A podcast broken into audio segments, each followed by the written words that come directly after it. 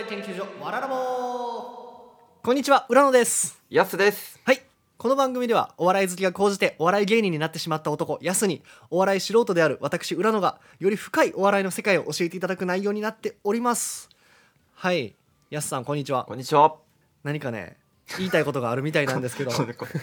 言いたいこと？あ 何でしょうか今日は、えっと m 1 2回戦落ちました。はいお疲れ様でした。お疲れ様でした。いいとこまで行ったんやけどね。いや何もいいところじゃないよ。何もいいところじゃない。どうでしたか？感想としては。感想としてはまあ初めてね m 1 2回戦に出たんですよ僕は。はい。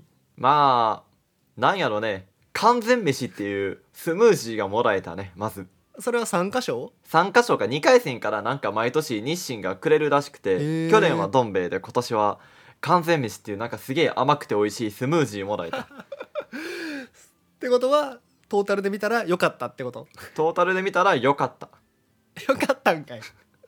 ほんまかいな。美味しかった。あと雷おこしももらえた。雷ゴロゴロ会館が雷おこしのところやから。あ会場にちなんだグッズをもらえたってことか。あそうそうそうそう。雷おこしをうん。もう2人ともなんか3袋4袋もらってはい。終わってからバクバク食べてましたね もっとなんかないの？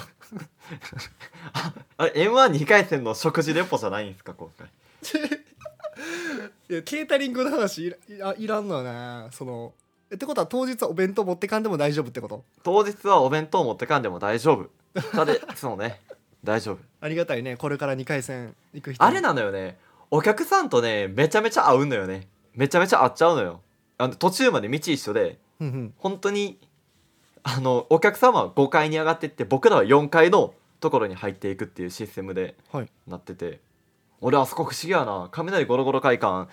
僕らの楽屋があの4階にあるんやんか。はい。で会場は5階にあるはずやのに僕らうん舞台にその4階から「じゃあ舞台行きます」ってもういやあの芸人がいっぱい並んで連れてかれるんやけどはい。気ぃ付いたらね舞台上になってんのよ。ん？どういうこと？おああれ階段登ってたんかな？緊張しすぎて記憶に残ってないけど そう4階から直でなんか舞台上に立ってたからさあれ？いつ上がったんやろと思っえ？どういてうことだ ほんまに記憶がないってだけのこと？分からん。記憶がない。あちょっと今のはちょっとなかったことにして全カットでお願いします。よくわからん話をしてしまった。よくわからん話やん。よしじゃあちょっとちゃんとした話しましょうか。はい。まあその m 1まあまあ落ちちゃったんやけどまあ敗敗因負けた理由っていうのはまあまあいくらか分かってて、はい。まあ、今回はいろいろ事情が重なってまあネタをほぼ1週間2週間で仕上げなくちゃいけなくなって実際の舞台でかけれなかったネタを。だから調節がほとんどできてない状態でし出た舞台に。1回だけ出たんやけどね普通はうん。こう作ったネタを何回か舞台でかけてブラッシュアップしていって m 1に持っていくみたいな感じなんやな。そうね。もう基本はもうそうしないと上がれるようなもんじゃないっていうのは分かってるんで、うんうんうん。こっちも、まあ、基本無駄がないようにしていきたかったけどまあ無理やったっていうのとまあもう一個、うんうん。まあ、ネタの言い訳が終わったら次あの技術の言い訳が始まって。言い訳あの m 1の総括ではなく m 1の言い訳集が始まるわけやね。まあまあ敗因ね、はいいいね負けた理由ね、まあ、ネタが仕上がってないっていうのとあとシンプルな技術不足、はい。まあ、ネタが仕上がってなく仕上がってるんやったら技術少なくてもいけるかもしれんけどネタが仕上がってない人はうん。もう技術をとりあえず高めなければいけなかったっていう。そうですね。ねなんかそんな感じはするわ。ね、うん。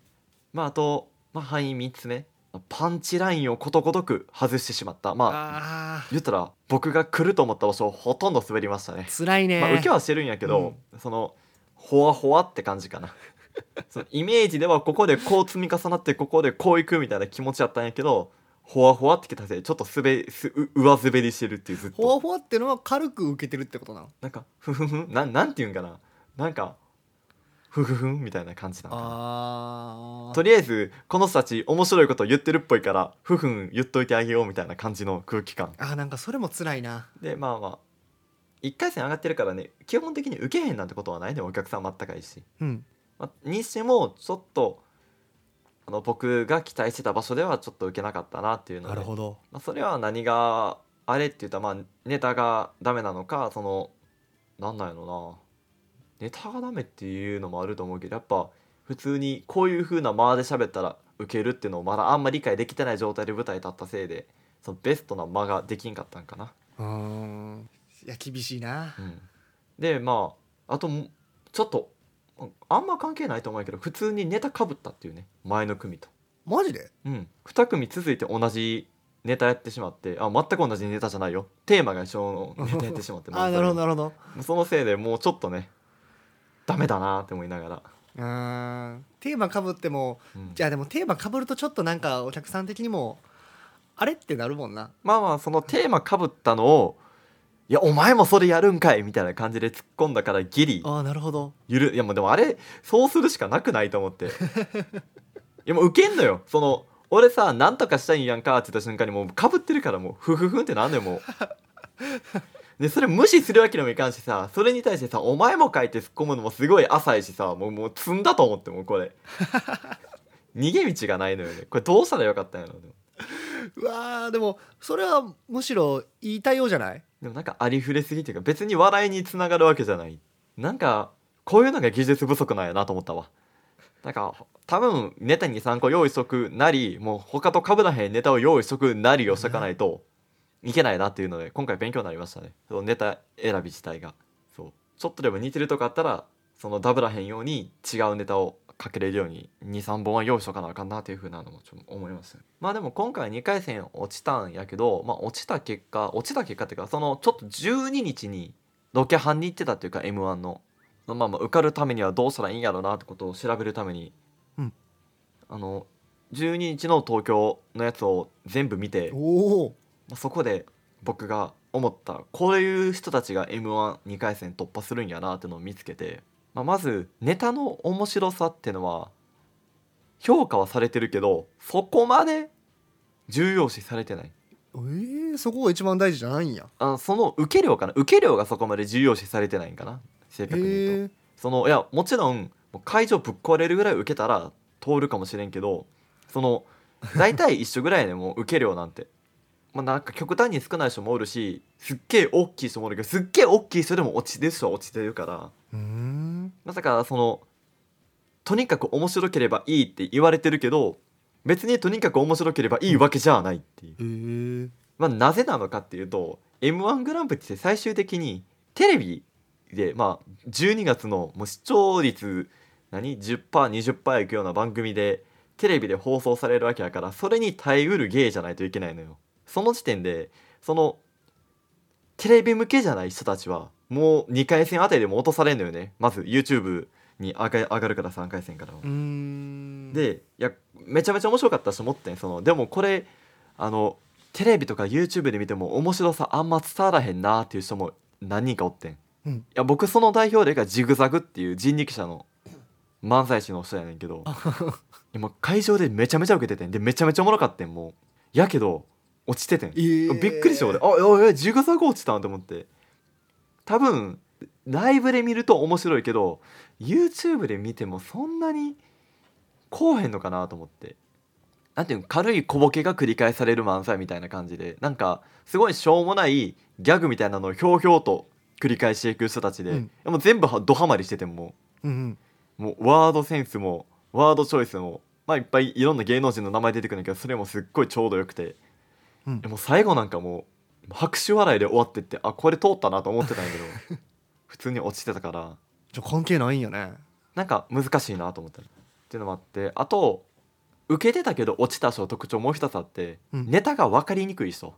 これが僕一個思うのは観音日和とドドンの差やったと思うなと思って。えちょっとどういうこと？観音日和もドドンもお坊さんの芸人やねん。あそうなんや。で観音日和が最初に出てきて観音日和がすごいキャッチーなうんネタをやってたのよね、まあ僕ちょっと地下ライブで何回か一緒になっててどんなネタやるかっていうのは結構してたんやけど、まあちょっともう地下じゃそんな受けてない場所ももうギャンギャンに受けててまはい。あそれが何でかというと結構ポップな「それ眠いね」って言ったりうん。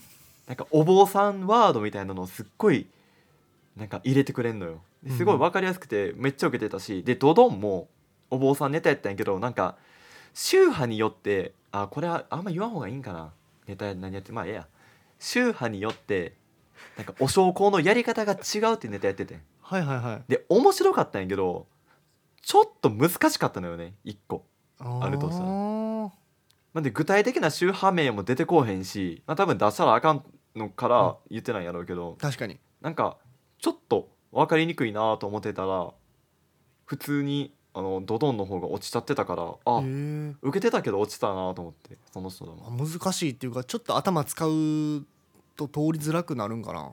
なんかぐちゃぐちゃっとしてたのかな？なんかそのワードとかボケとかはすごいシンプルやねんけど設定がちょっとなお証拠が分かりにが流派によって回数が違うとかやり方が違うとかいう指摘でちょっとなんていうのお坊さんネタでも踏み込んだところでちょっと難しいんかなと思って。へえ多分普段からドドン見てる人は面白いけど。それまあ普段から見てる人はファンやもんね。なんかちょっとああそうなんやと思って落ちたなと思って。結構基準がはい。分かりづらいね、そうね。あでもまあ基準分かりづらくはないよ。分かりづらくない？分かりづらくない。えわわかんだってまずネタが分かりやすければ受かるってことや逆に言えば、うん。テレビ向けのネタやれば受かるってことや逆にまあでもさテレビ向けとかさ分かりやすいっていうのが何なのかっていうのはあんまりはっきりせんくない？まあ分かりやすいっていうのはまずせえまあ分かりやすさってまあどれだけ整理されてるかやと思うんやけど。ああなるほど、うーんなんていうんかなまあパッケージ化されてる？とかその何々言ったら何々何々言ったら何々みたいな感じなんか流れがもう一発で分かるネタとかもういっぱい通っててまあクラゲとかかな代表例はが通っててああ面白い上にそのフォーマットとかシステムが一発で理解できてすげえ見やすいのよ多分それが分かりやすさなんやろなと。まああと最後あるとしたらなんていうのタレント性というかまあ僕はこれが一番大事だと思うんやけど芸人として面白いかどうかっていうのが2回戦突破の鍵かなと思う。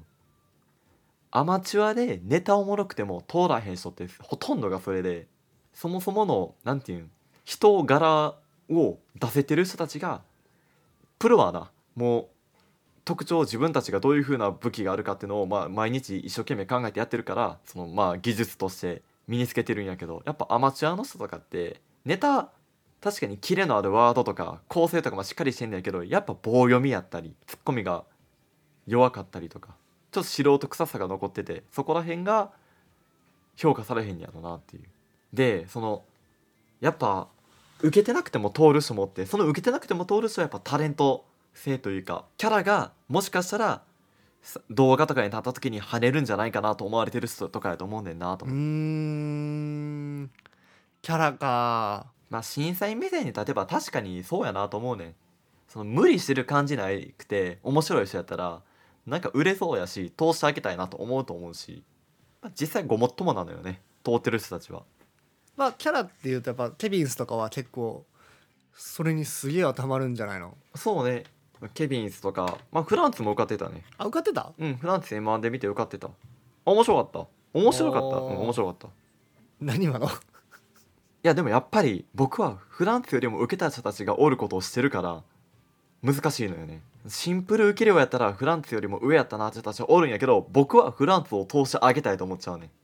そのこなんか来てる感があるから。あと新しいフォーマットやし。それをファンとしてではなく、へうん見新しさとかかな。だかえら僕が昔からずっと言ってる時代へのマッチ度。っ時代へのマッチ度。てのが決勝上がるのに必要やと思ってて、そうこれがあまりに抽象的すぎてちょあかんから ちょっと新しい言葉を探してんねやけど。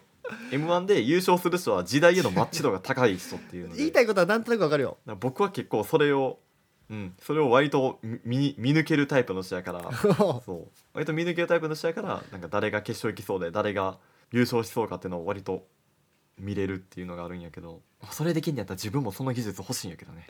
しでも審査員としては向いてんじゃない？審査員には向いてるかもしれない あでも僕が受かったと思う人と受かってないと思う人もやっぱ結構差あったから。えいやまあ半分以上は同じやと思うけど結構差あったから。まあ3分やしね。パワープレイで乗り切ることができひんっていうのもあるね。い3分？短い方がパワープレイで乗り切られへんねややー1回戦2分やから。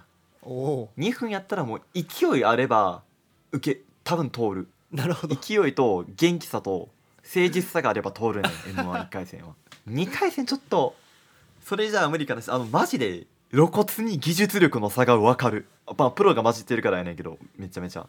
あのアマチュアはね出てきた瞬間に分かるよ。あアマチュアや。わかるんや。分かる分かる。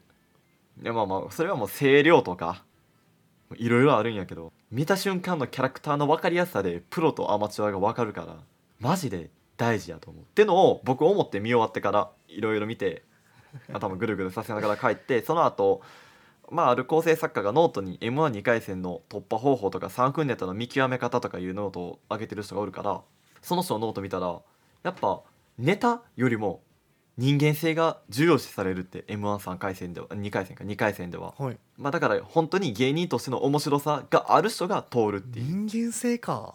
だから面白いネタやっててもこの人はパフォーマーとして面白くなかったらあんま通らへんねやろなっていう。無理してる感がすげえあるとか、うんうん通らへんのやろなっていうのを感じたからこれはマジいっぱいなんていう舞台に立って身につけていくしかないなと思ったね。あともう一個仮説を一個立てて制限時間は守らなきゃいけないっていうのをね 仮説として。もうそれはあこれね笑い事うん。じゃないのよ結構。m 1 2回戦って3分以内なのよ。うんうん。これは審査員やってる前田誠司さんが言ってたんやけど、はい。みんな3分15秒とか3分30秒までやっちゃうのよね、うん。そのまあなんでかっていうとまあ多分やってる人が多いからやねんけど m 1 3回戦の動画とかでフインフインって音が鳴ったりバコーンってなるまでネタやってる人が多いから、まあ、みんな真似してやっちゃってるんやけど基本は3分以内やから2分50秒から3分ぐらいで終わるのがベストなんやと思うねん。まあ普通に考えるとそうやんな。ただ3分超えたら減点されてるっぽいのよ。ねあ僕ねそうめちゃめちゃ面白かったけど落ちた人は3分10 15秒以上ネタやってた人なのかなとも思って。ーなるほど。あの点数をつけてって上位何組かが多分通るシステムやと思うね m 1って2回戦も、うん。2回戦からか。多分出来栄えとかいろんな考慮されてまあ何点満点か分からんけど、まあ、100点満点で例えば80点ぐらいがボーダーやとしたらその80点を取った人の中で上位何組が通るみたいなシステムやと思うのよ。はい。でそうなった時にネタ面白くてめっちゃ受けても3分半いっぱいやった人って不利なんだよね、まあな。だから基本的に自信がないなら2分50秒から3分のネタやるべきやと思う。なんか制限時間っていうのが存在するなら当たり前のように感じるけどまあみんなが逆に当たり前のように破ってる人が多いんよねそんだけ。破ってまあまあどこのライブもね10秒20秒のオーバー許してくれんだよ。あただ m 1ってテレビやねん。本番まあ決勝もねみんなネタ時間守ってないんやけど 決勝4分って言われてんねやけどなんか笑い飯8分ぐらいやってたって話聞いたことあるし。そうよね。テレビ押すのよねそうしたら放送時間が。なんかそういうのを守れる人じゃないと上げたくないっていうのもあるらしいのよ。だからそれはプロとしての意識の差ってことよな。うん、まあ、だからそういうのもあって2回戦はちょっとアマチュアにはちょっと厳しいし、まあ、プロの中でも中途半端な人は普通に通らへんくなっちゃうんやなっていうふうに感じましたね。なるほどね。じゃあもう1回戦と2回戦では全然その網目が網目の細かさが全然違うよね。あ違う違う違う本当に。そうね。1回戦はもうほんまにちゃんとちゃんと頑張れば通るもん。ちゃんと頑張れば。2回戦はなんか漫才じゃなくて自分たちをちょっと見つめ直さなあかんっていう 心理的な話になってきた次回に続きます。